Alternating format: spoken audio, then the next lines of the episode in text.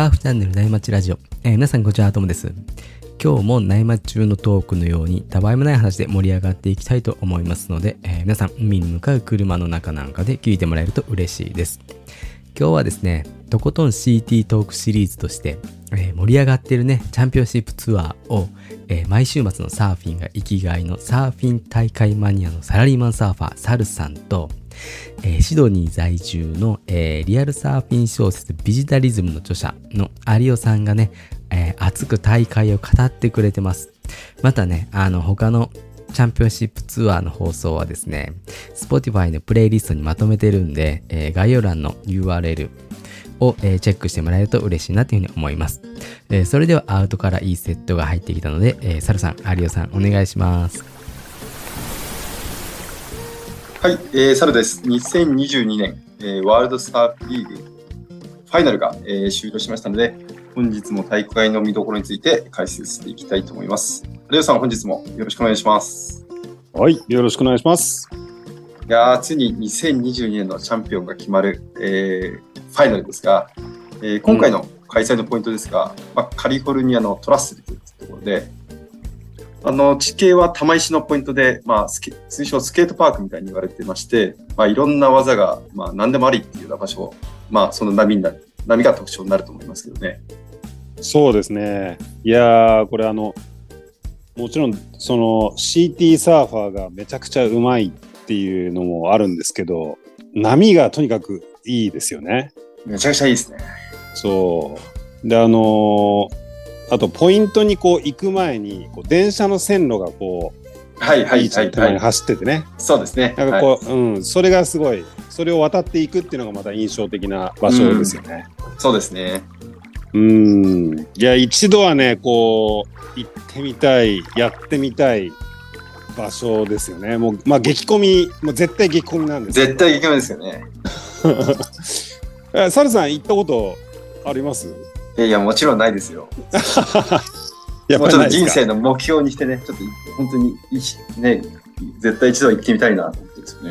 ねえ、あんなに、こう、良さそうな波って、まあ、他にはあんまりないっていうか、まあ、波、見た目いい波のポイントいっぱいあると思うんですけど、はい。け結構ねそのどこのその良さそうに見えるところって結構ハードなそうなんブですよね。レークがねやっぱ多いというか、はいはいまあいまあ、実際行ってみないと分かんないけど明らかにこう JB とかってすごいパワフルで、でかいですしね。結構こう乗りそう、は いこうなんかあの確かにいい波なんだけど僕らの実力で行っても弾き飛ばされるのが落ちだろうみたいな。はいはい。うん、まあ感じなんだけど、まあ、トラッセルズももちろんでかくなったら僕らでは太刀打ちできないけどはい。なんかある程度ねこう手頃なサイズの時のトラッセルズはもうほんとよだれが出そうな感じの波ですよね。いや、本当ですね。うん、もうやわら柔らかい柔らかそうな、うん。優しい波で。ね、我々サーファーでも、我々のビーチ、そうそうそう。ビジターサーファーでもちょっと楽しめるようなレベル感がすごいそう。そうね。ところがまあめちゃくちゃ混んでるっていうね。よく噂は聞きますけどだって、あの、本当に。プロでも乗れてないですからね。ねえ。うん。もう割とこうやっぱ玉石だからこうビーチブレイクと違ってブレイクポイントがある程度こう限られてくるからテイクオフテイクオフゾーンがね。だから、はいはい。まあ練習映像とか見てもそのプロの練習映像とか見てもすごいですもんねピークが。そうですね。なんか、うん。河村海沙プロと結構、あの、YouTube で上げてたんですけど、はいはい。なかなか乗るの苦戦してましたよね。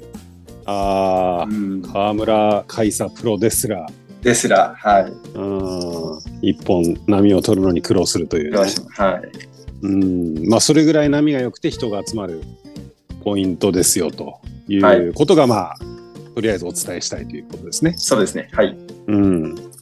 そして、あの、今大会は、まあ、改めて、えっと、ルールを解説しますと、うん。その2022年の、まあ、これまで10戦を、えーやってきましたが、その総合ランキングの、まあ、1位から5位までの選手のみ出場できて、うんまあ、最初は5位、4位の選手があの戦って、勝った方が次3位。で、次はい2位と。で最後は、えーと、1位の選手と、えー、戦って2戦、えー、先に勝った方が、うん、まあ、ワールドチャンピオンに決定ということですね。うんうんまあ、なので最あの、ランキング5位と4位の選手は5回も勝たないといけないという、まあ、結構ハードですよね。うん、そうですね。まあ、これ前回もお話ししたかもしれないですけど、早い話がプレーオフとか、あとは、はいはい、まあ、日本の野球でいうとクライマックスシリーズ的な、うんうんうんまあ、ああいうスタイルの、あのー、試合ということですね。そうですね。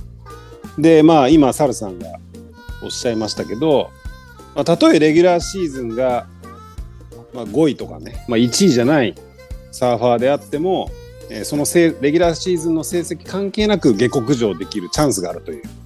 うん、まあ、なんとも言えないですね、これは。うん、まあ、賛否両論あるんですけど、ね、ありますよね、これは。うん、はい、そう、レギュラーシーズン通して、まあ、コンスタントに成績を残した人が、まあ、まあ5人なんですけど、その中でも、ね、やっぱりこう、何回かレギュラーシーズンで優勝して、まあ、あのポイントを一番稼いでる人に人が、まあ、そのシーズンのワールドチャンピオンっていうのが、まあ、かつての、はい。はい、えー、フォーマットだったんだけれども、まあ、それが、まあ、最後盛り上げるためにこういうトーナメント方式を持ち込んで、まあ、賛否両論と。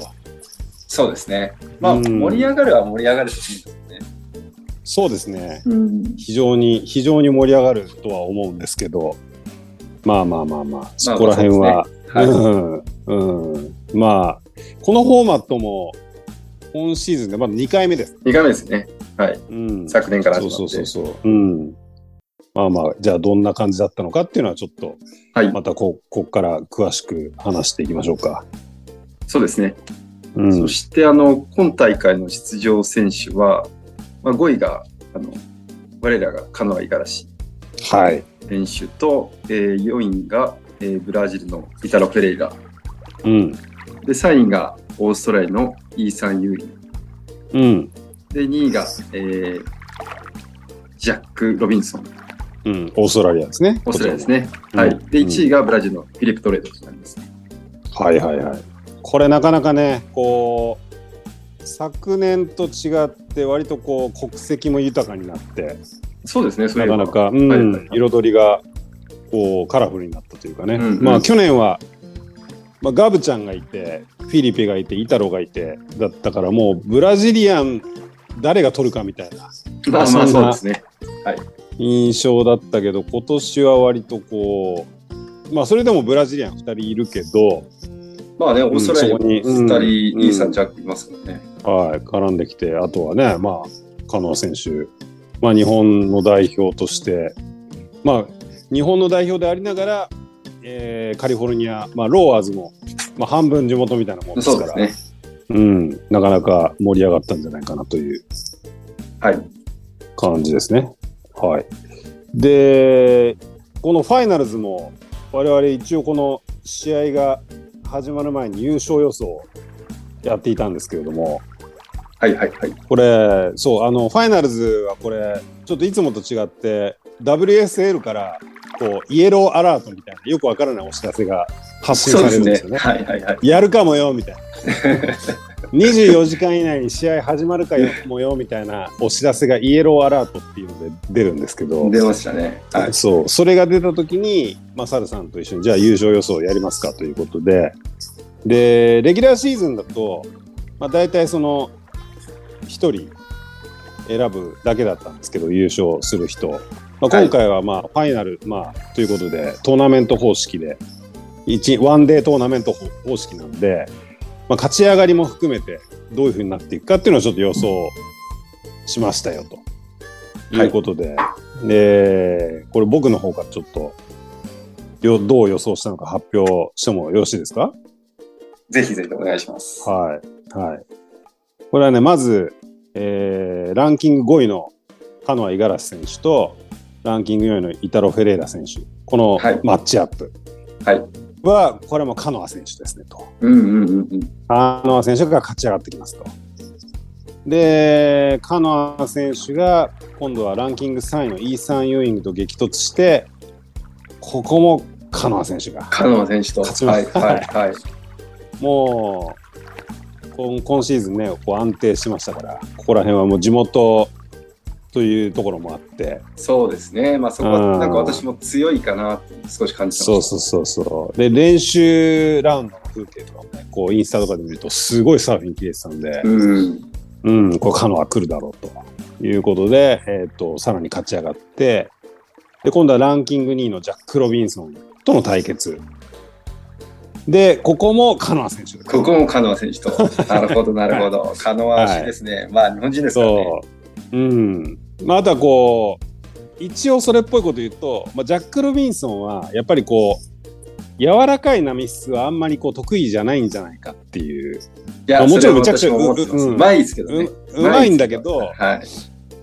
そのやっぱり本人的にはすごいパワフルな、ね、あの、まあ、バレルも含めて、パワフルなポイントですごい進化を発揮するタイプのサーファーだと思うから、ここはまあカノアに血のりも含めてね、えー、カノアの方が、まあ、強いんじゃないかということで、まあ、なるほど。カノアがな なんともう5位からねランキング 5, 位5位から一気にワールドタイトルのチャンスをつかんで、まあ、フィリペラスボスと激突するだろうと。なるほどなるほど。うん、でこれさっきサルさんも説明しましたけどラスボラスボスとの対決は、まあ、3本勝負の日本選手ですよね。うんうん。でここはカノア対フィリペ1本目は、まあ、フィリペがボンと取りますと。ここはいははいはいもうボボスですからやっぱ強いなまあそうですよね。うん、で、まあ、フィリペもね、あのーブラジリアンでありながらローアーズがもうあの拠点としている、まあ、ローカルと言っていい場所ですから、まあそうですね。そうここはフィリペが貫禄見せて取るだろうと。で、え2本目。2本目の対決では、なんとカノアが意地を見せてまくってきて、1対1になるだろうなるほどなるほど。と。はい。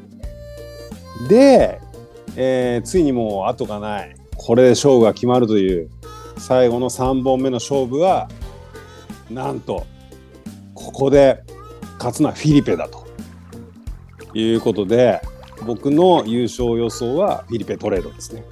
まあまあそうですよね。はい、もうね、これはね、今回はもう、まあ、フィリペに今回は取らせてあげたいと。もう、めちゃくちゃさっきも言いましたけど、はい。うん。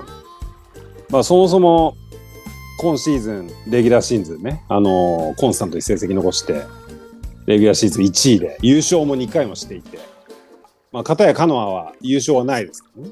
うん。今年のね、あの、CT のレギュラーツアーでは。はいはい。で、まあ、そういうのもあるし、過去、ここ数年間見ても、まあ、ブラジル、まあ、3点のガブちゃんと、イタロ・フェレーラとフィリペ・トレードっていう中で、まあ、ひたった一人、まだワールドタイトル取れてないっていうね。まあ、そういう、そうですね。ん背景も、うん。そう、ありまして、まあ、イタロの方が、まあ、後発なんだけど、イタロの方が先にワールドチャンチャンピオンにはなっちゃって、まあ、本人的にはかなり悔しい思いもしてきただろうし、まあ、いろいろあって、そうね。うん。うん。まあ、かなりね、あのここへの思い入れは強いだろうということもあって、まあ、取らせてあげたいなという。まあ、勝手な、勝手になんか、偉そうな感じで言いますけど。うん。まあ。まあでも世界でぼはいはい。僕と同じように思っている人が、まあ、かなりいると思うまあ5万と言いますよ、多分。うん。はい。ねえ。もう5万じゃ効かないかもしれ聞ないかないですね。はうん、そういう人がいるだろうなと。い。はい。いうことでまあここはまあこうこの勝ち上がりも含めてこうなったらいいなっていうもうあの予想というかまあまあ願望ですね。希望。願望。希望、願望ですね。はいという感じではありますけど僕はフィリペトレードをしました。はい、じゃあサルさんどうでしょう、はい。じゃあ私はですね、うん。まあ、まずカノア対イタロ。うん。ここちらは、まあ、先ほど有吉さん言った通り、まあ、カノアがやっぱ地元、はいはい。まあ、半分地元もあって勝つだろうなと。うん。あと、イタロやっぱ今シーズンそんな調子良くなかったなっていう印象もあったのはいで、はいはい。イタロかな。うん。で、次にカノア対イーサうんン。で、これ私はイーサン数が。おっと、おっと。まあ、これはですね、ん。うん。まあ、まあ、じ自分の好みですね、サーフィンの。イーさんかっこいいし、まあ、サーフィン好きだっていうのがまあ一つあって、あとは波がやっぱり、うんまあ、この波でレギュラーで、まあ、やっぱりアクションとかカービングがうん結構映える波なんで、うん。波さえ良ければ絶対にマッチするなと思ったんで、うん。ぱなるほどね。ジャックとかのカノアとかのカービングとかで行くより絶対イーさんの一撃の方がやばいんですよ。うん。やっぱりそういう、まあ、うんあ、こういうアクションの波はイーさん来るなと。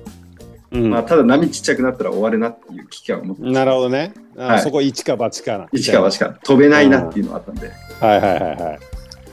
で、そこで最後、フィリペ対イーさんですけど、まあ、うんここは正直、有吉さんがフィリペ取ってしまったんで、僕は、僕もフィリペ取るか、もう次ちょっとでもな、イーさん、イーさんも面白いなと思ってたんで、うんまあ、なんでちょっと迷ってたんで先にどうぞってことで、有吉さんに先ああ、になるほどなるほど。回答してもらったんで、まあ。はいはいはい。フィリペと言っていただいたんで、まあ、それで、もう、ま、迷いなしに、まイーさんと。迷いなしに。なるほはいどなるほど。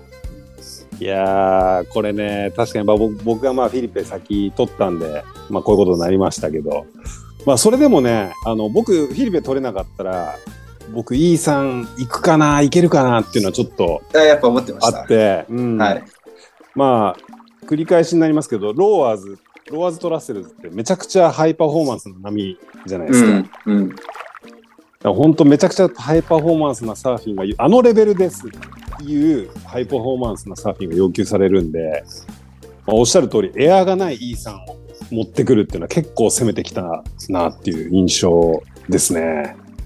ちょっとね、まあリスクはありますけど、まあハマれば絶対に一番うまいサーフィンするなとう思ん、はいはい。で、あの、波がちっちゃくなったら終わるなとおっしゃってたじゃないですか。う。はい。で僕あのずっとサーフラインでトラッセルズの予報を見てて今回そんなでかくねえなと思ったんですなるほど。そこまでやってたんですね。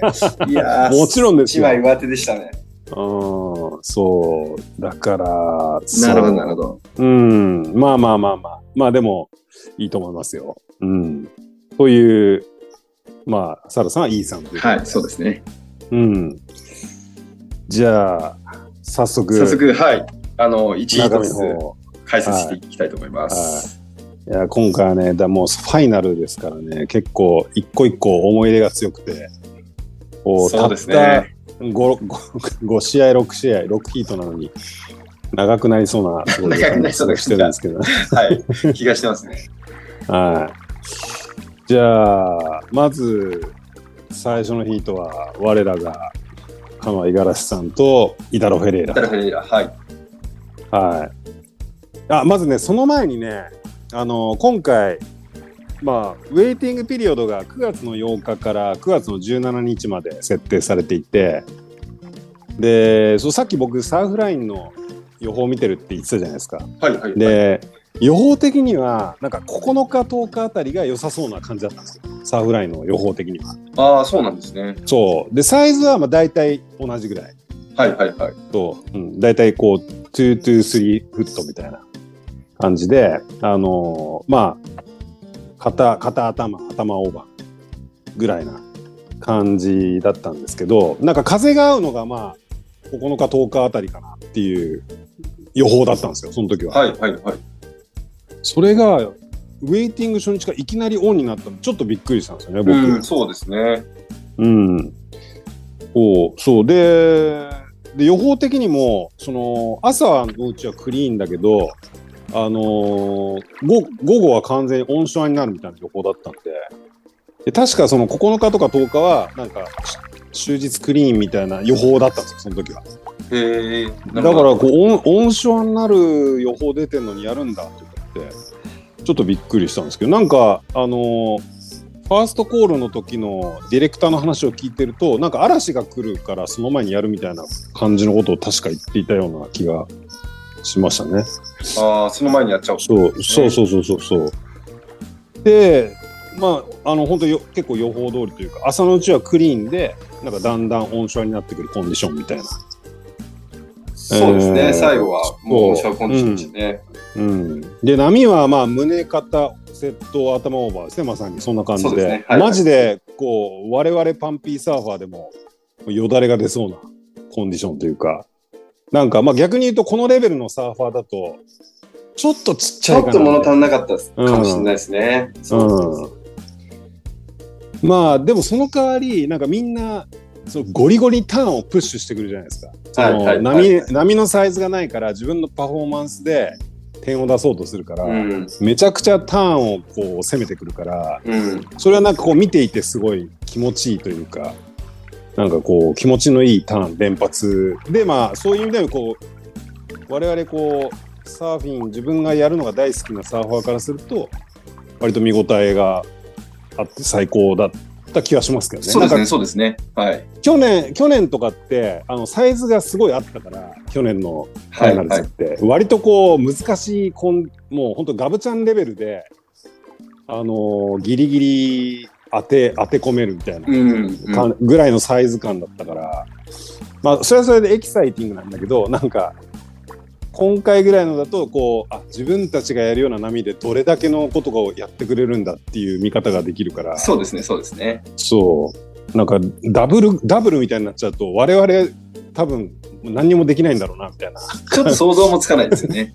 そう感じになっちゃうけど今回は本当に自分たちがうわ今日めっちゃ波いいなって思う時と同じようなコンディションでやってたか。らなんかすごいそういう意味では見応えがそうですねっていううん。気はしましたね。はいはい。はいはい、ということでちょっとあの前置きが長くなっちゃいましたけど改めて、えっとはい 1, 回早速一回戦目が、まあ、カノア五十嵐さん対、まあ、イタロ・フェレイラということで、えー、カノアさんにとってはオリンピック決勝のリベンジマッチっていうねこのなるほど、なるほど。これはすっかり私忘れてましたね。忘れてました？忘れてました。確かに確かに。そう、はい。そうなんですよ。あのーまあ前回まんまとイタロに、まあ、東京でやられて、まあ、まあやられましたね。東京というか、はいまあ、うん、しだしたでやられてしまったんで、まあ、並々ならぬ、なんか、思いがあった、あったと思うんですけど、カノアさんは、まあ、もちろん、イタロに対してというか、まあ、ワールドタイトルも手が届いて、届きそうだから、うん、まあ、気合、まあ、二人とも気合バチバチ入ってて、はいはい。もう、その、ヒート開始直後から結構バチバチだったじゃないですか。で、なんか最初のこうセット入ってきた時に、プライオリティが2人ともない状態で、ニュートラルな状態の時に、すごいパドルバトルで、まあカノアが、まあ、レフトにテイクオフしようとしたところに、まあ、イタロとこう交錯して、でイタが、はいはいははカノアがサンドイッチ状態みたいになっちゃって、自分の板とイタロの板で、い。はいで、。パーリングするっていう。パーリングしてスタートっていう。なんかハラハラしますよね。うん、そう、ちょっと、うわ、バチバチ、バチバチだな、みたいな。いやー、これこそファイナルみたいな。で、その、そうカノアがパーリングした後に、まあ、一回イタロにプライオリティがついたんですよね。その、うんまあ、カノアが、まあ、テイクオフ試みて失敗したみたいな感じで。はい。で、イタロにプライオリティがついたんだけど、まあ、ここで審議が入って、で、まあ、多分カノア的には、まあ、イタロのインターフェアだろう的な感じでしたけどね。うんなんか、あの、まあ、もうほとんどもう、肩同士がぶつかってたけど、多分カノア、まあ、レフトの波に対してはカノアの方が微妙にピークだったから、はいはいはい。そう。でも結局インターフェアってのは取られなくて、まあ、そのプライオリティが一旦イタロについたプライオリティが消えてまたスタート時点に振り出しに戻ったみたいな、まあ、感じの処置になったんですよね。うんうんうん。でまあ時間は戻らないんだけど、まあ、とりあえずそのプライオリティはニュートラル、まあ、どっちにもプライオリティがないから、まあ、ピークから乗った方が、まあ、波乗れるみたいな状態になってで、まあ、結構珍しい対応だったと思うんですけど、そうですね。CT の試合では。で、まあ、まあ、ニュートラルに戻って、まあ、いとりあえず良かったじゃんと思ったんですけど、カノア的にはすごい怒ってましたね、それでも。なんか水バシーンとか叩いて。うん、まあそりゃそうでしょうね。ちうんょっとね、多分なんかまあ微妙っていうか。そうあの邪魔されたっていうのもあるだろうし、まあ、その少なくとも俺のプライオリティだろうって感じだったと思う、感う。ん、感じだったと思うんですけど。で、まあ、そんなハラハラのスタートだったんですけどその後全然波来なくて最初のあの確か35分ヒートで、うん。まあ、15分はい間、15分間波来ないその最初のパドルバトル以来。で、残り20分を切ったらリスタートになるんですけど、残り20分切りそうになって、いや、リスタートかなと思いきや、ギリギリで入ってきたセットにイタロがテイクオフするんですよね。うんうんそう、僕的にはこれリスタートしてほしかったんですよ。なんとなく。そうですねなんか、まあそう、この、はいこの15分もったいないし。もったいないですよね。なんか。そこでうん。ね、時間が短くなっちゃうのはちょっとなと思います、そうそうそう。ね、せっかくのクリーンななうちだったし、まだ波、あの見たいじゃないですか。もっとそうですね。そうであとはカノアさん的にはリスタートの方がなんか気持ち的にも仕切り直せてやりやすくなったんじゃないかなと思ったんですけどイタロが乗るんですよね10もうほんと19分何十秒で。でまあその波は別に大したことなくてあんまりあのイタロが乗った波はそんな点数も出出て。確か4点ぐらいですね。はい。うんでその後すかさずカノアさんもオープニングライドするんですけど波はちょっと小さかったんですけど、まあ、サーフィンはすごいキレキレでですごい鋭いリッピングからフローターでエアリバ入れてカービングっていうもうバラエティ的にもナイスな感じでうん。そううわーサーフィン切れてんなと思ったんだけどやっぱり波が小さいから点数は伸びずに、まあ、5点っていうねそうですね。感じで、うん。ただね、あの、イタロさんが、その後こけまくってて、全然調子が出てない感じだったんですよね、最初。はい。そう。で、まあ、その後、その隙にカノアさんがセットの波で、今度はレイバックカービング、カービング、それからカービングスナップ入れて、で、エアリバという、これまたキレキレのサーフィンを見せて、で、最後、そのカービングスナップの時、ちょっと滑ったんですよね。あの、攻め込みすぎて。はい。はい。で、若干ちょっとバランスを崩したのが響いたのかちょっとわかんないですけど、エクセレントまでいかなかった。まあ、7点も出なかった。6.83とか、なんかそれぐらいの。そうですね。6.83か、ちょっと私は思ったより低かったうん、ですね。うんもうちょっと出るかなと思ったんですけどっ、たんですけどうん。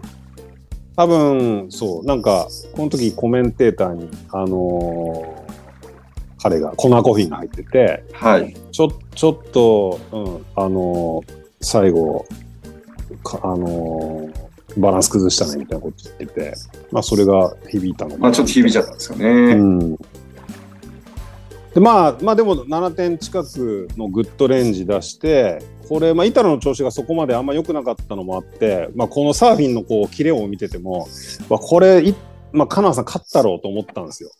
そうですね。なんかこの序盤を見てると、カノはいける序盤ははい。そしたらね来ましたよ野獣先輩が。いや、純先輩来ちゃいました。はい。これ、まあ、中盤ぐらいで頭オーバーの割とデカめのセットが入ってきてすごいディープなポジションからライトにテイクオフするんですよね。ラはい。イト、ライトは、ライトですよね。ライトの波に乗って、で、これ特大のテールハイエアリバース、一発だけ決めてくるんですよね。あのー本当にワン、うん、ワンアクションだけ。ワンマニューバーだけですよね。そう、ワンマニューバーだけ。これがなんとね、この、おこの最初のヒート、ヒートで、最初のエクセレントスコアということで、8.17出るんですよね。出ましたね、ハイエスト。そう。うん。で、やっぱり、それを見て、コナーコーヒーとかも、あの、なんか、多分言ってたと思うんですけど、ジャジャッジはなんかローワーズではこうスーパーハイパフォーマンスを求めてるっていう、この、この点数の付け方みたいななるほど。な感じ感じで、カノアもそれを、あの、確認したはずだみたいなこと、なんかそんなようなやりとりが、あの、解説とあって、そう。で、まあ、でもこんな波いいのにね、その一発で終わっちゃうと、こう、もう見慣れちゃってるから、こう野獣先輩のエアリバは。まあそうですね、そうですね。だからもっとこう、長い間、一本の波を見ていたいという気持ちはあるんですけど、まあ、そこでエクセレント出ちゃったので、あのーまあ、この後ね、どうなるのかなと思って見てたんですけど、そしたら今度カノアが、まあ、プライオリティ持っていい波を待っている間に、今度イタロがエアじゃなくて、その小さい波を文字通りもう切り刻みまくって、いや、やばかったですね。もうもちろんその、スナあの、リップもあるんですけど、リバースを入れるわ、ショービットやるわ。で、ショービットやったら大体そこで終わ終わることが多いんですけど、はい。ショービショービットやってそのままスイッチスタンスで最後エンドセクションリップするっていうね もうやりたい放題だなんかまあスコアこそまあ波が小さかったから、まあ、スコアこそ5点台止まりだったけどうわーこれぞイタロだなみたいな、これぞ、そうですね。うん、まあ、この辺がやっぱぱり、なんか、イタロの作戦勝ちかなっていうの、ちっちゃい波で、やっぱ、うん。せ波が本当少なかったですよね。波は少なかったですね。ね、まあ、うん。この後の試合もそうなんですけど、そまあ、そんな中、うん。手前の波を切り刻む、切り刻んで、うん。まあ、そこで好き放題できるイタロのまたスキルの高さが、いややっぱそうですよはい。うんだあの多分あの波で多分5点台まで持っていけるっていうことがまあ多分そうなんですよね。多分、あのイタロだけなんでしょうね。多分できたのが。うんで、また両手前方いけるのがすごいですよね。大体みんなレギュラーしかいかないんですけど、イタロ両方いけちゃうから、両方いけちゃうから。そうそうそうそう。いや、あれはね、そうだと思います。おっしゃる通り。で、みんなだって手前のインサイドの、あの、要はプライオリティ持ってない時に、まあ、乗らざるを得ない波で、5点台なかなか出せなかったんですよね。出せないですね今回。うん。いや、だから、おっしゃる通り、そうかもしれないですね。その、イタロは、そう、エクセレント、プライオリティ持ってる時に、エクセレントメイクして、まあ、その後、あの、ノンプライオリティの状態でも、あの、十分勝負できるっていう。はい。で、まあ、カノアさんは2度6.55ということで、まだ時間もあったし、全然いけるだろうと思ってたんですけど、はい。本当波が入らないんですよね。波がね、これは本当、うんなんでこんな波ちっちゃいのやっちゃったのかなと思って、まあ、このしかなかったですね。そう、あ残り3分ぐらいで、や、来た波がやっぱ、そう、テイクオフするんだけど、で、めちゃくちゃターンをもう最大限プッシュするんだけど、まあ、不運なことに全然ショルダーが張らない波で、わかんないですね。そう、3ターン入れてもやめちゃいましたもんね。最後まで乗り継がないで。はい。で、やっぱり、今言ったばっかですけど、これが3.5点ですよ。5点は出ないから、5はい。点も。うん。で、もうこの後も全然波が入ってこなくて、まあ残念ながら、カナさん、まあここまでね、あのーそう、ファイナル5まで残ってたんですけど、いやー、まあ、イタロさんへのリベンジも果たせず、まあ、ファイナル5をね、一個も勝ち上がれずに、まあ今年はちょっと終わってしまったと。終わってしまいましたね。いや残念だった。まあでも、ここまで来ただけでもすごいですからね。まあそういう十分、はい。もうはい。最高の、まあ過去さ、過去最高の成績ですからね。そうですね。そうで、実はこのヒートの見せ場はホーンの後に来てるんですよ。知ってます、知ってます、これ。勝負が決まってホーンが鳴って、カナさん負けたっていう時に、まあ、波が入ってきて、2人が同時にその波にね、こう、インサイドに戻るためにテイクオフするんですけど、はい。ししかもイタロがちょっと前乗りなんですよ。前乗りですよね。で カノアさん、ちょっとイラッとしてそうな、いやちょっとしてそうだったジェスチャー、ジェスチャーをちょっと見せてましたけど、おいみたいな感じでやってましたけど、で、この時のイタロさんがなんと、テイクオフした瞬間からレギュラーのスタンスで、まあ、要はスイッチスタンスでサーフィンするんですけど、これがめちゃうまいんですよ。めっちゃうまいですよね。リップですげえスプレー飛んでるし、あのーマジで草大会だったら余裕で優勝するだろうっていう。いや、本当ですよね。うん。昔の大会の時とか、ケリーとシェーン・ドリアンの時って、お互いの試合の時って、最初、両方ともスイッチスタンスで乗るみたいなのがあったんですけど、はいはいはい。はいはい。もうそんなの余裕で、まあ、あの二人もうまかったなと思うんですけど、そんなうん。全然うまいっすよね。余裕で超えてますよね。うん、普通、普通にこれレギュラースタンスのサーファーがやってるなってィンだいうぐらいのみたいなぐらいうまいですよね。ぐらい、ぐらい滑らかですよ。うん。いや、もう恐ろし、恐ろし恐ろしいな恐るべし野獣先輩。はい。はい。という、ちょっと見せ場がね、最後ちょっとありましたっていうはいのがあって、で、続いて、えー、イタロさんが今度はイーサン・ユーイング、まあ、サルさんの推しのイーサン・ユーイングと激突しますと。はいはいはい。で、まずね、このヒートでは、イタロさんが、今まあ、前のヒートでは割とレギュラーに、あのライトの波に持ってたんですけど、いきなりレフトに狙いを定めた感じで、レフトで、飛びまくり、回りまくりみたいうん。な。うん。そういうライディングで、まず6.83みたいなのを、えっ、と、メイクして、で、その後、まあ、ライト1本乗るんですけど、ここでは、まあ、堅実なリッピングで攻めて、6.27といううスコアを、まあ、早い段階で2本まとめてきたんですよね。そうなんですね。早い段階でもう2本まとめちゃったんですよ。そうそうそうなんか割とこう、ね、うんまあ、イタロさん的には珍しいなんかタクティクスだなっていうかなんかずっとこうずっと動き回ってるっていうイメージなんだけど先にいいスコアをまとめて割とその後はじっとしてるみたいなうん。なんかそうそういうちょっとあのイタロさんとしては珍しいタクティクスを見せた人だったんですけど逆に、まあ、イーさんは、まあ、すすっごい気合が入ってるというかその気合が入ってるしちょっと気負いすぎてる感じもあってでオープニングライドからめっちゃターンをプッシュしてくるんですけどまあ波が小さめだったからスコアを出すためにそうせざるを得なかったっていうのも多分あるんですけど、そうでしょうね。うん。そうそのせいでこう割とこうあの置いてかれるというかなタターン一発入れたターンその一発のターンはめちゃくちゃすごいんだけどその後こうバランスを崩して置いてかれる崩しちゃいますね、次は。うん感じのまずオープニングライブがありましたね。そうですね。イースさん、うん私これライブで見てたんですけど、うん、まずやっぱり波を待ちすぎたんですよね。で、まあ、ずっとずっとプライオリティ待って、ようやく乗ったのが、多分ちょっとあれだっしびれをたのか。うん乗っちゃって、もう3.1だと、もうここでもう調子狂い始めちゃいましたよね。ああちょっとリズムがね。リズムが。あまあ、ななので、待ち、波がまあ、波風が少なかったヒートで、ちょっと、これは本当不運だったなと思います。そうですね。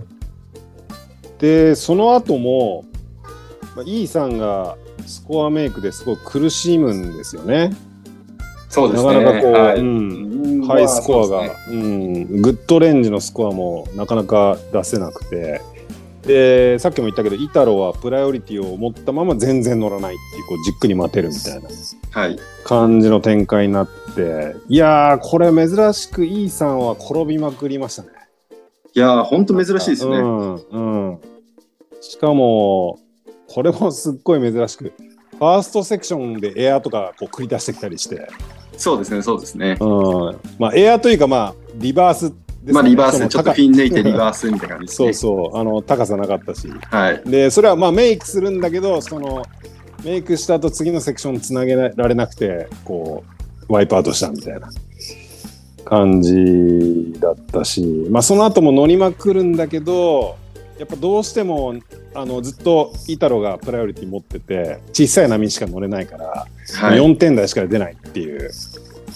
そうですね。でそう終盤になってようやく1本5.33のグッドレンジをスコアして、はい。まあ、ニニード7.77っていう場面まで持ってったんですけどで残りもう1分切ってもう残り1分切ってるですね。はい。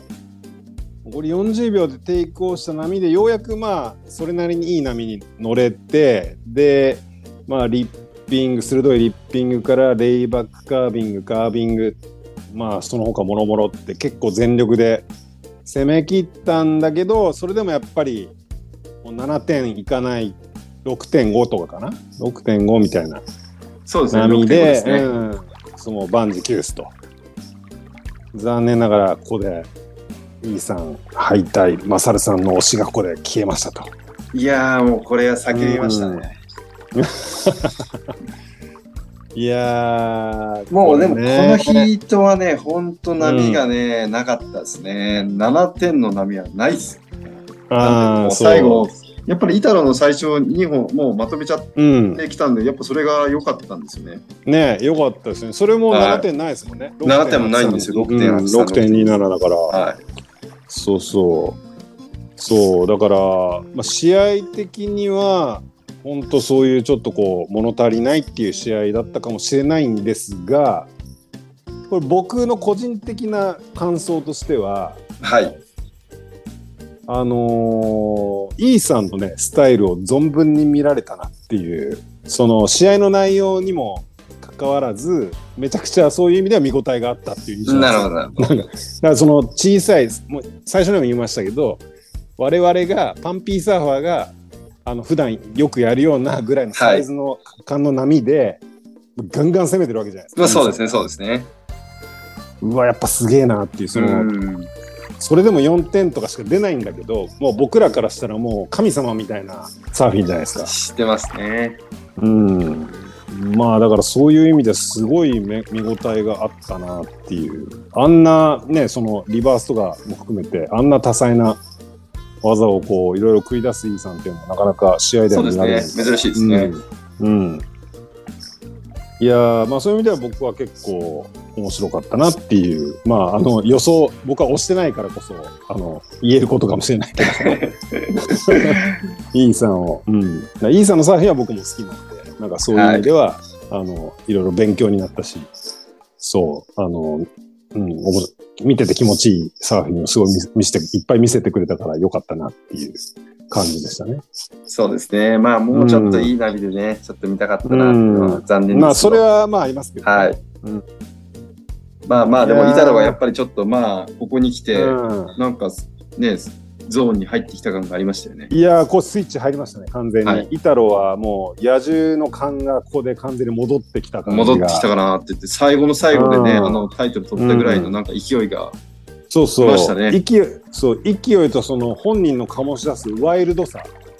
ワイルドさんオーラみたいな。はい、そうですね。こうスイッチ入ったなっていう感じがしてイーさんに勝った後上がってきてアスリートゾーンに走って戻ってくるんですけどはいはいはい。そこのアスリートゾーンの入り口のところにレッドブルの缶の形をしたなんか置き模 置物があるんです でっかい。ではい。そのモニュメントをこう意味もなくぶち倒してるんです。よ 負けてないに勝ってもね、勝ってそも興奮してぶち壊しちゃうっていう。う。そう。それを後から追いかけていくマネージャーがそれを立て立てちゃんと立てて直すって。もう勝っても負けても大暴れっていう、まあ、これまあこれでこれがイタロさんでしょうみたいな。まあまあまあね、イタロらしいですね。そうそう。まあそういう意味でもなんかスイッチ入ったなっていう感じがちょっとしましたけどね。はい、でえー、あ一応こう参考までにこうそんなにイタロ連続で試合するのって思ってる方いらっしゃるかもしれないですけどあの1試合1ヒート終わったら今度女子をやって女子が終わったら男子やってって交互にやっていくんですよね。そうですね。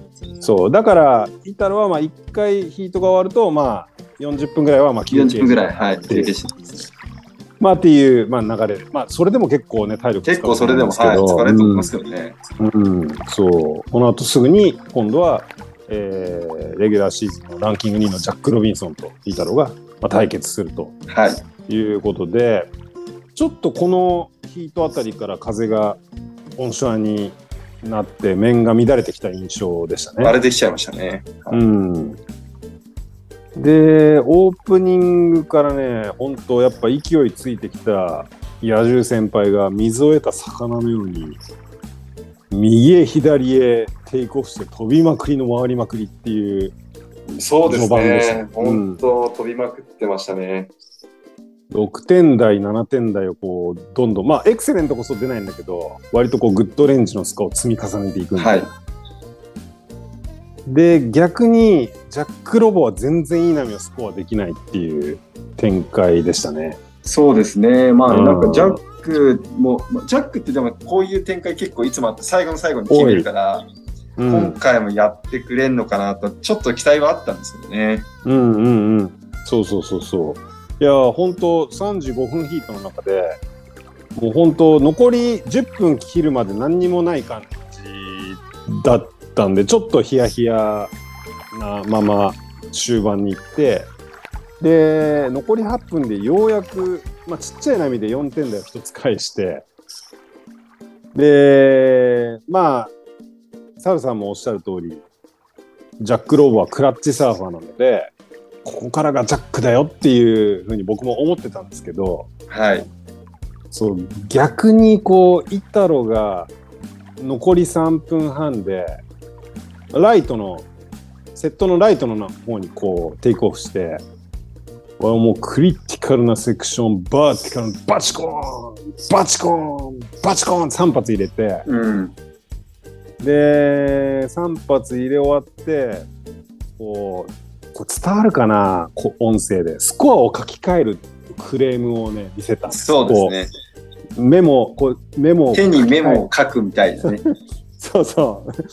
で、これで俺のスコア塗り替えられたよみたいな、ハイハイエストスコア塗り替えられたよみたいな仕草を見して、で、これが、これエクセレントだったんですよね、これ確か。ここれエクセレント。れが、いや、これが7.33ですね。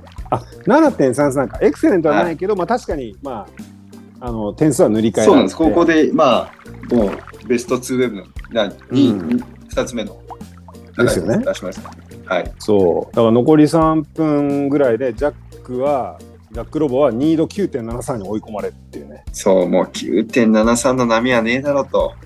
そうこ今日のここまでの流れを見ると 9.73は何したら出るのっていうね。はい。でまあでもクラッチサーファーですからジャック・ロビンソンは残り1そうですね分半でそう残り1分半でこのヒートでジャックにとっては最大のセットにテイクオフしてこれに関してはもう綺麗にカービングとレイバックでもう打ち上げ花火を5発打ち上げてこれが8.7のエクセレント、まあ、これは綺麗に乗りましたよね。そうですね。まあ、ジャックらしいうん。ライディングで、やっぱパンチありましたね。そうそう。パンチありました、こう、うん、スプレーの量が半端なかったスプレーの量量半端なかったんで、いやー、これ意地見せたなっていう感じだったんですが、その真裏のセット、そのジャックが乗ってる真裏のセットの2本目の波で、またイタロがね、すんごい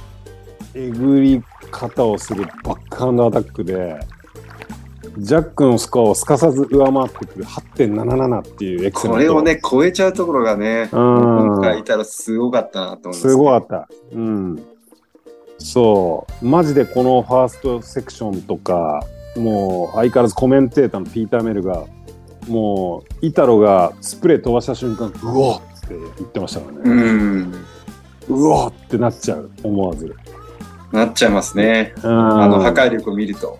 そう、すごかったなと思って、まあこれでもう、まあ、時間も時間ですから、もう1分きもう切って、もう勝負ありっていう感じで、これはイタロ無双状態に入りつつあるっていう。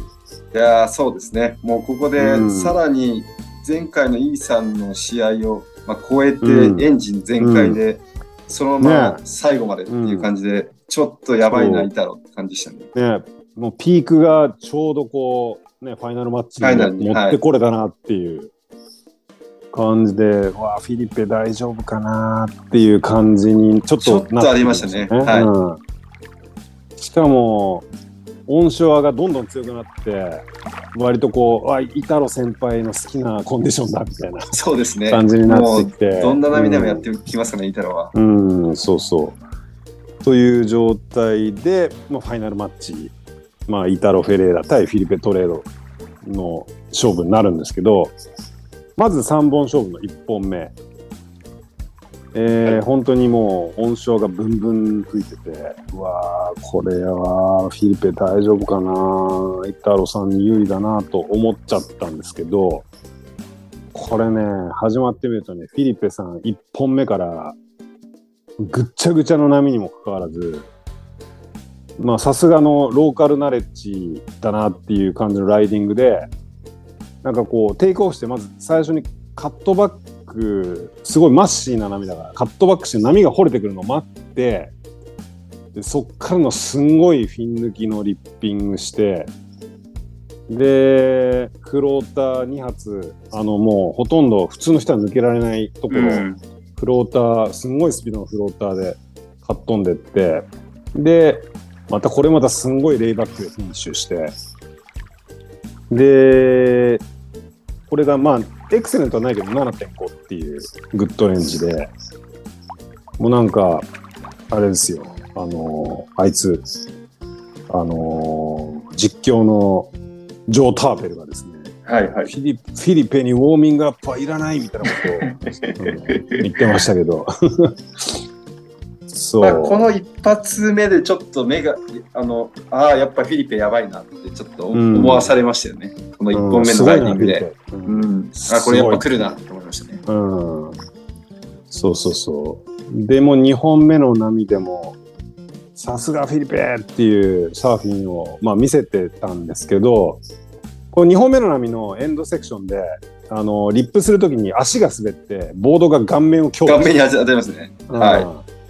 まあ、手でちょっとガード、まあ、リプレイ見たら手でちょっとガードはしてたんですけど、危なっていうね。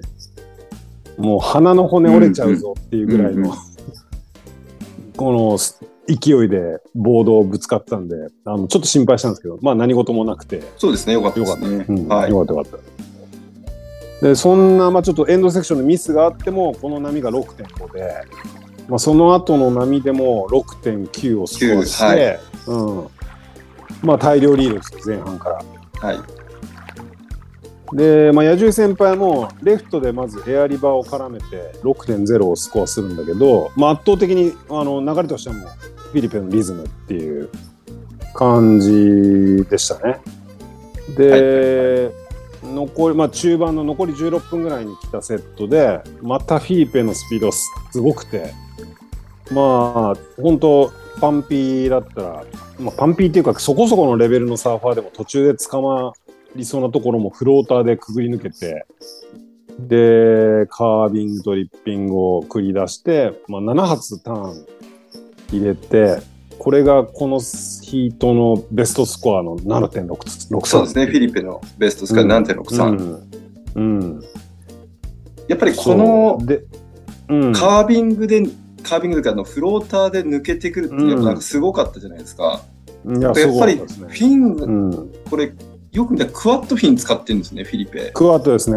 ああやっぱりこの辺りがなんか抜けがやっぱね、ちょっと普通他の人のなんか板のなんか、うんあと張り付きぐらいとか違うからやっぱなんかクワッドがなんかまたハマってたのかな。もうあのフィリペ、まあ、もちろんポイントによると思うんですけど、すごくクワッドすごい好使ってますよね。好きですよね。うんあのサーフランチでもずっとクワッドそうですね、サーブランチも使ってましたね。うん同じ板なのかちょっとわかんないけど、シャープアイのカーボンの、ね、あのなんかインフェルノのなうん72いったの、あれのモデルのフィリッペトレのモデルらしいですね。インフェルノなるほど、なるほど。なるほど、なるほど。はいはいはいはい。そのクワッドでね、あのーずっと、こういう波質の時はやってる。やっぱそうなんですよね。うんなんか、はい。うん。そう。で、まあ、イタロイタロさんもなんかカーボンっぽかったですけどね。ティミー・パターソンのなんかあ真っ黒の本ね。はいはいはいうんうんそう。なんかカーボン対決みたいな感じだったけど。で、そのイタロさんも残り10分で、まあ、ライトのセットにテイクオフして、で、これエクセレントを出すんですよね。あの、ライトの波で。そうですね。これで8バッ点です、ね。クハンドで。うん。はい。えぐってきて。で、このエクセレントのおかげで、2度7.13まで持っていくんですよね。うん残りうん時間まだある状態で。はい。で、もう7.13だとまだまだわかんないなっていう感じで。で、残り5分で、またイタロがライトの波で、こう11発ぶち込んでくるんですよ。いやこれ結構やばいなと思いましたね、ちょっと。ねえ。いやー、いくら波がいいといえど、そう、11発ぶち込めるっていう。その、あの、もちろんジャッジクライテリアは、あの、ターンの数じゃなくて、クオリティであるっていうのは、まあ、明確なんですけど、はい。と、とはいえですよ。とはいえね。11発みたいな。もうちょっとびっくりしたんですけど、で、観客も熱狂してて、で、熱狂するんだけど、またちょっと謎のクレームを、その、見ました？見ました、見ました。?11 発ぶち込み終わった後に、こう、指をね、こう、唇におっしゃってて、シーみたいな。し 静かにしろ、クレームみたいな。半角買うぞ。観客に対して。いや、あれはなん、なんだろう、どうして静かに何なんですかこれ、よくわかんないですけど。はい。さ、騒ぐな、騒ぐな、これ、これはそんなに点数いかないってことなのか、なんか、ななんだろう、なんでしょうね。どういう意味合いがあるのかうん。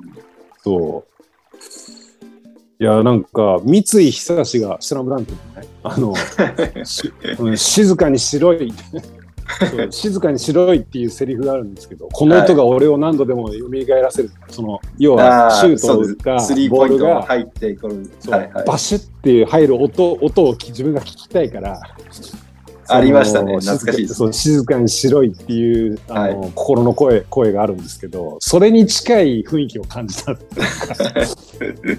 観客が熱狂してるのに対して。はいはいはい。なんかうん。いやなんか不思そう。だ結構7.132度だったからあれ？これ逆転されたんじゃん？ねいや、私もこれ逆転されたと思いました。え。こうだってイタロのバックハンドなんかそうあのーターンによってはまあカービングっぽいターンもあるけどあのー縦に当てに行くリップもう意図的に全部フィン抜いてるじゃないですか、はいはい。こうもうより高くみたいな。感じあれのターンすごいなと思って。うん。なんかなんか丁寧にフィンを抜いてくるターン、はいそうなんか野獣先輩なんだけどこう野獣なんだけどワイルドなんだけどすごい緻密なコントロール緻密ですよね。すごいですよね。あそこまでコントロールできるの。うんそう、すごいな、みたいな。で、やべえ、これ逆転されたかなと思ったんだけど、なんとこれがわずかに届かない6.97っていう。いやー、届かなかったですね。こねれは。え、これ、これ、ちょっとこれ私もう一回見直したんですけど、まあ理由があるんですけどやっぱ波がちょっと、まあ、まあちっちゃい。そこまで聞いたってなかったですからね。うんまあそこかなというぐらいですかね。いやだから、すごい、やっぱその、テクであそこまでスコアを伸ばしてるって言わざるを得ないってことですよね。そうですね。そうでしょうね。うん多分波は本当そこまで多分大して波じゃなかったかもしれないですね。うんまあすごく見えた。そう。っていうね。だから、まあ、本人的に、まあ、この、まだね、この先もあるから、ここで切れるわけにはいかないんでしょうけど、まあ、普段だったらこれで負けてたら、板折ろうになってただろうな。なってましたね。絶対なってましたうね。ん。感じだったんですけど、とりまずは、まあ、フィリペが僅差で1ヒート選手して、ここで一まあ、勝ということでこれで、。はい。うん、まあ、ワールドタイトルに大手ですよ大手。はい。うん、でまあちょっと休憩を挟んで、えーまあ、続いてヒート2ヒート目はい。2本目2本目の勝負でなんとここでまあ恒例と言っていいのか分かんないですけどコメンテーターにケリーおじちゃんとミッコおじちゃんがね、これ参加して、いやー、あのー超やばいですね。うん、実況陣も豪華豪華アーティストたちが集って見応え抜群だったんですけどこれねまずまずまあオープニングライドでフィリペが5.17っていうまああのはい。こ小ぶりなスコアをね、うん、うん。あのメイメイクするんですけどエンドセクションにちょっとこけるんですよねあのフィン抜いてあの、あのちょっと見栄え良くしようとしたらエンドセクションちょっとこけちゃうんですけどボードを回収するときになんか手を気にしてて、あ、昨日気にしてましたね。あはい。うん、でケリーおじちゃんが手でも切ったのかなフィリペみたいなこと言ってたらミックが時計なくしたんじゃねみたいなことをなんか言っててくだらないなと思ってなんか確かにくだらないですね。豪くだ華コらないメンテーターの割には、全然サーフィンと関係ないコメントですね。そうくそうくだらない会話してて草だなと思って いや面白いなと思ったんですけどでまあイタロさんも、まあ、後がないですから、まあ、ライトの波でまたねキレキレのバックハンドで9発ぐらい叩き込んでこれがあの6.33六千三三。っていう、うん、オープニングライドを見せて、まあ、このエクスチェンジの、まあ、続くんですね、このやり取りが。で、その裏のセットにフィリペがテイクオフして、で、これがまたすんごいスピードのダウンカーブ、まずオープニングで入れて、ファーストターンで入れて、はい。で、すかさずフローター、で、レイバックですごいスプレー飛ばして、で、エンドセクションですんごい高さのリップで、で、もうフィリペ立ちですよ、エンドセクション決めた後。あの、ジョン、ジョン様立ちみたいな。ジョン様たち出ましたね。はい。フィリペ、フィリペ立ちが出て、まあ、波がね、やっぱりこう、あのそこまでやっぱ大きくないから、そうですね。まあエクうん、エクセレント、まあ、ジョン様立ちすると、ジョン様がジョン様立ちすると9点台なんです9点は出ますけどここは、ここは7.83。なんだんしたはい。うん。まあまあでもほぼエクセレントみたいな感じで。いやもうケリーおじちゃんが大絶賛でしたよ。もうこのターンの、はいはい。うんこのターンのスピード見てくれよって言って。速いサーファー。ケリーまで絶賛しちゃうんだ。そう。ミックとか、まあ、マチャドとかは速いサーファーいっぱいいたけどこのスピード見てよ。って言って。うん。でリリプリプレイで言ってましたねなんか。絶賛してました。でここで興味深かったのが、まあ、イイタロが先にセットに乗って、まあ、9発もぶち込んでるからかなりインサイドに行ってるじゃないですか。はいはいはい。で、えっと、フィリペはその裏の波で、あのまあ、4発ぐらいかな。で入れてで先に、あのまたすぐ戻って先にプライオリティ取るんですよねうんうん。イタロが先に乗ってたのに、あのフィリペが立て続けにプライオリティを握ったっていうでここはね一つ勝負のキーになったんじゃないかなと僕は。睨んでますねで、まあ、この後また詳しく言うんですけどこの後フィリペすごい、まあ、リードをしてるのもあって波を結構じっくり待つような状態になりますと。はいはい。で逆にイタロはあのイタロらしくそう動き回るっていうか、あのとにかく乗りまくるみたいな状態になって、えーイタロが、まあ、レフトでエアリバーとか決めるんだけどもうその後が続かなくてあの4点台みたいな波があるんですよね。そうですね。4点、3点と。はい。そうでこれに対して、まあ、ケリーおじちゃんがもう結構変な波選んでんなみたいな結構辛辣なお言葉を コメントをぶつけてくるんですよ。はい。そう。まあエアのセクションはあるかもしれないけどセクションとセクションの間にダウンタイムが多すぎるぞとこの波と そう。でもっとフローしないとダメだみたいなそう、うん。言いたい放題ですね。そう。もうスステステフみたいにねみたいな。うん。あの優勝優勝したステファニー、まああのステフステフみたいにねっていうのはこうケリーが言ったんじゃなくてあのあ僕が思ったことなんですけどあなるほどなるほど。まあそれはそうですね。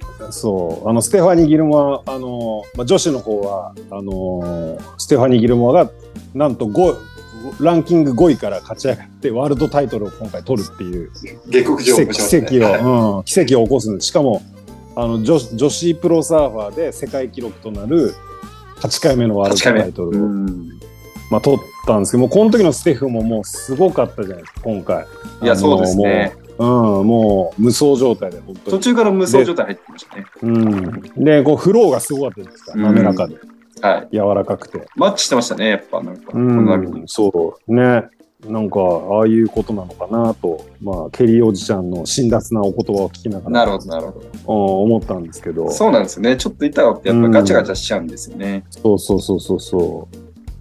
でその後もこうケリーおじちゃんのこう辛辣なコメントは続いていくんですけど 続いて、続いたんですか？そうそう、まあ、次の波でまたあのイタロあのレフトの波でエアリバーするじゃないですか。はいはい。でエアリバーして結構まあえぐいエアリバー、まあ、着地ギリギリで決めてランディングはするんだけどよろけてその後続かなかったじゃないですか。はいはいはい。そうでそれをそのイタロがワイプアウトしたのを見てすかさずケリーが2点って言ったんですよ。結構ひどいですね。うん3点出てますけどね。そう2.0とかっつって。で、で、ジョー・ターペルがマジみたいなこと言って、なんか、早いな、みたいな。判断早いな、みたいなこと言ってて。で、ケリー的にはその20年とか30年前な前だったら、あの、わ、やべえ、10点ってなるんだろうけどさ、みたいなこと言ってて。なるほど。まあ、今のこのレベルだったら2点みたいなこと言ってて。う わめちゃくちゃ辛辣だなと思いながら、面白いなと思って面白いてたんですけど。うん、で、この後ですよ。この後がちょっと面白い、あの試合的に面白かったんですけど、そうですね。はい。そうイタロがまあニード7.18っていう、まあ、これまた決して高くないニードスコアのまま、まあ、8分切って、で、フィリペがプライオリティを持ってて、で、その時セットが来たんですよ。うん。で、ちょっと映像的にこう上、あの、引きの絵でそれを見て、あの、ケリーおじちゃんとか見てて、で、ケリーおじちゃんが、わあ、いいセット来たって言ってたんですよ。で、これをなんとフィリペが見送ったんですよね。あの、うんプライオリティ持ってんのに。はいはい。でおじちゃんもそのケリーおじちゃんもマジかって言ってて。でで見送ってマジかって言ったんですけどなんかその後ケリーおじちゃんが言ってたのははあのフィリペ辛抱強く待ってんなみたいな。で多分これを見送ったのもローカルナレッジだなみたいな。こと言って。で確かにクリーンでいい波なんだけどちょっと暑かったよねみたいな。あの実際見るとみたいな。こと言っててああさすがなんか、まあ、ケリーに言われるとなんかすごいフィリペがものすごい人に見えてくるじゃないですか。そうですね。ローカルナレッジをもう存分に生かして。で、で、残り5分切ったところで、あのーまたセット入ってくるじゃないですか。はい。で、ここ、ここが結構ハイライトですよね。そうですね。うん。で、こう入ってきた、もう A フレームの波に、こうなんと2人で、スプリットピークでテイクオフするんですよね。イータロはレフト。で、フィリペはライト。うん行く。と。で、ライブカメラではまず、イタロを追うんですよね、カメラは。そうですね。で、ここでイタロは特大のテールハイエアリバーを、エアリバースを決めて、で、その後ももうターンバチバチ入れながら波を切り刻んで、エンドセクションでももう一回、もう高速のエアリバー、高速回転のエアリバーをメイクしてフラットにランディングして、もう会心のガッツポーズみたいな。で、2度7.18で、このライディングがもう絶対出ただろうっていう感じだったじゃないですか。そうですね。観客もうわーってなってて。まあ結構一発目のエアがやばかったですかね。うん、一発のうん。上のエアが特大だったし、で今回はさ,、さっき2点って言われたのとは違って、こう、セクションきれいにつないで、ターンも入れて、しかもエンドセクションでももう一回、あの、難しいエアリバメイクしてるから、ね、これはもう出ただろうと。思って、やっぱり8.6のエクセレントなんですよね。そうですね。で、うわ、これフィリペどうなったの？今乗ってったよねっていうそうそうそう、えー。そこがね、分かんなかったんですよね。そう。でパッとこう画面が切り替わってフィリペのアップになったんですけどすんげえ険しい顔でボードをこうリーシュ引っ張ってボード回収してたからえ？こけたの？と思ったんですよ僕。ああ、はいはい、分かんなかったですね。確かに。分かんなかったしなんかそのボードを回収してるのってなんかこけた時が多い気がして、うんうんうんうん。なんか乗り切った時って回収あんましないじゃないですかそうですね。自分で普通にプルアウトでできるからね。はいそうそうそう。だからなんか、で、顔も険しいし、え、こけたんと思って。で、でも、ケリーおじちゃんが、なんかコメントしてたのを聞いて、聞いたら、なんか全部、その、見てなかったけど、フィリペの波を。その前の波より1.5点はいいはずだみたいなこと言ってて、フィリ。ペの。で、最後の2個のターンはすげえ良かったよみたいなこと言ってて、え、そうなのと思って。うんうんで。でそこでリプレイになって入って、まあ、リプレイ見たらもう特大のダウンカービングから入ってでその後も結構ねクリティカルなカービング3発ぶっちかましてはい。で最後こうもう扇形にスプレーが綺麗に飛ぶレイバックジャムでフィニッシュみたいな感じだったじゃないですかはい。ああ本当にめっちゃいいサーフィンしてるわしてたんだと思いましたね。うんそうでもういいサーフィンっていうかこれがなんとイタロの追随をもうなしにする8.67っていうエクセレント同じ波でしかもそうなんです。8.60を超す8.67をここで出すんです。67うわーと思ってしかもフィリフィリペの前の波が7.8でこれに1.5足すと、まあ、8.4なんで大体ケリーおじちゃんの宣言通りだと思ってなるほど、なるほど。恐ろしいです、恐ね。る恐るべしみたいな。うんなるほど。さすがキリーさん。おじちゃん、恐るべしみたいな。まあ、っていうちょっと、なんか、うん、見どころが倍増したなっていう、そのケリーおじちゃんのおかげで。で、まあ、ここが本当にハイライトで、そのまま時間が過ぎていき、もうフィリペが悲願の初タイトルっていうことになりました。いやー、フィリペさんおめでとうございます。おめでとうございます。いやー、これ、もう本当ね、あのーヒート前は本当殺し屋モードガンガン入ってたんですけど、目つき、目つき含うんめて。うん。終わって、この悲願のタイトル取った時はもう殺し屋の目にも涙でしたね。そうですね。うーん。そして、勝手に僕らが仲悪かったんじゃないかって言っていたお父さん お父とさんと、抱き合って泣いてましたね。なんかお父さんがめちゃくちゃ泣いてるシーンが、ね、まだ抱き合う前に一人でなんか感動して泣いてたじゃないですか。うんあそこのシーンがなんかすごいね、感動的でしたね。いやー、やっぱこう、我々も父親ですから、そうですね。やっぱね、ぐ感動するよぐっときちゃいますね。ぐっときちゃいますよね。うん。うんいやー、本当よかったなと思って、もう、まあ僕としては、まあ優勝予想で当たったのかどうっていうよりも、本当にもうフィリピンが今年はタイトル取れてよかったなっていう。まあそうですね。もううん今年取るしかなかったですかね。もうチャンスはここしかないっていうぐらいですね。そう。もう今年は他の人はお呼びでないと思っもうフィリペに取らせてあげたいと本当にそう、確かにそうですね。はい。うん。いや、本当よかったなと思って、はい。まあ、これで、また来年からね、新たに気持ちを入れ替えて、まあ、今度は、まあ、ちょっと、まあ、ガブちゃん出てくるかどうかわかんないですけど、なんか、ブラジル、ブラジリアンの方々には、まあ、一旦、休憩していただいてもいいのかなと思ったりね。そうですね。まあここでちょっともう一旦うんね、ここで新しいちょっとうん。オーストラリアをアメリカあたりからちょっと来てほしいですね。そうそうそう。まあ、ブラジリアンにもいろいろこう、面白いサーファーまた出てきてますからね。まあ、ヤゴドラとか含めて。はい。それはそれでいいんですけど、とまあはい。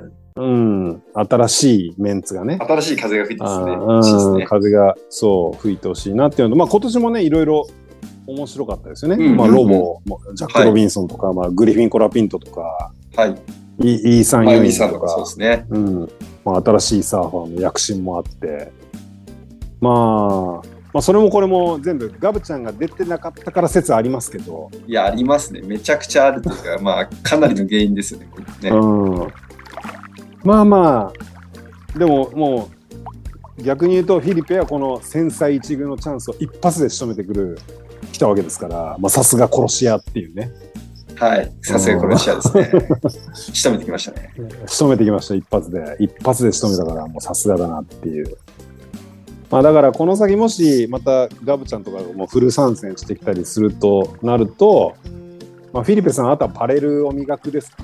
そうですね。もうちょっとやっぱりバレる、多分来ないと、やっぱりここでガブ、ジョン・ジョンが来た時には、うんちょっとかなわないかもしれないですね。ねえやっぱりパイプとかチョープで一個でも上に行けるような、ような、はい。うん、サーフィンになるとまたあのガブちゃんとかジョンジョンとか来た時もいやいや余裕っしょみたいな、余裕賞ってね、うんますからね。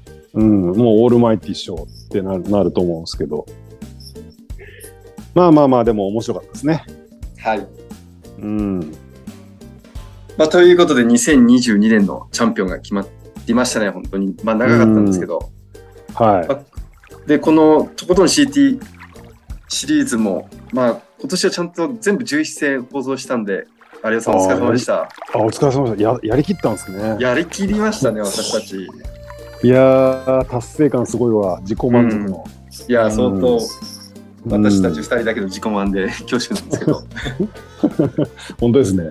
はい。はい。でということで、また、あの、まあ、今年はもう、えっ、と、とことんシリーズは、えっ、と、しばらくお休みさせていただいて、また、来年からですね、1月から多分、パイプが始まるので、はいはい。はい、その時までちょっとしばらくお休みになります。うん、そうですね。まあ、ちょっと時間が上がりすぎ、ありすぎんで、まあ、久しぶりに、気が向いたらサーバーズメーカーやりたいなと、ちょっと思ってます。そうですね。相当気が向いたらやりますか。ちょっとやらないかもしれないですけど、あまりちょっと無責任な発言はやめときましょうか。いやいや、まあいいんじゃないですか。まあそうですね。そう言って言わないとやらないから、うんやらないですからね。うん自分やるやる、うんやるやる詐欺になるかならないかは。なるかもしれないですけど。うん、うん。まあ、それは、猿さん次第ですっていう。わかりました。はい。責任を完全押し付けましたけど。そうですね。はいちょっと頑張ります。うん、うん。まあそしてあの、はい、リスナーの皆さんも、まあそんなに聞いうんていただいている方も少ないと思いますけど、ちょっと11戦も我々の話に付き合いいただきまして、えーありがとうございました。あーありがとうございます。毎回ね、こんな、あの、サーフィンというビジュアルがないと全くなんだかわからないスポーツのね、話を毎回1時間とか1時間半聞かされるっていう。1時間半とかですからね。はい。こんな話せるんだっていうね。まあ、今回もね。今回も 5, 5ヒートぐらいしかないのに。これですからね。うんはい。うん。いやいやいやいや。はい。まあまあ、うん。まあよかったですよ。ありがとうございました。うん。はい。じゃあ、本日の放送はこ今日ここの辺で終わりにしたいと思います。有吉さん、本日もありがとうございました。はい。ではまた、に2023、3年ではい、シーズンにお会いしましょう。お会いしましょう。はい。はい。はい。はい。ありがとうございまあすり。がとうございました。はい、えーお二人ともね、大会マニアとあって、かなり盛り上がってましたね。このね、大会のね、あの、大会動画は概要欄の、えー概要欄に URL を貼っておきますんで、ぜひチェックしてみてください。またね、他のチャンピオンシップツアーの放送は、えーとことん CT シリーズとしてね、Spotify のプレイリストにまとめてるんで、まあこちらも、えー URL を貼っておきますんで、ぜひ見てみてください。えー今日は、えーそろそろいいお時間なんで、この辺で終わりにしようかと思います。サルさん、アリオさん、ありがとうございました。えー、今日もパナイさんのキンキンを聞きながらお別れです。えー、それでは皆さんのところにいい波が来ますように。失礼します。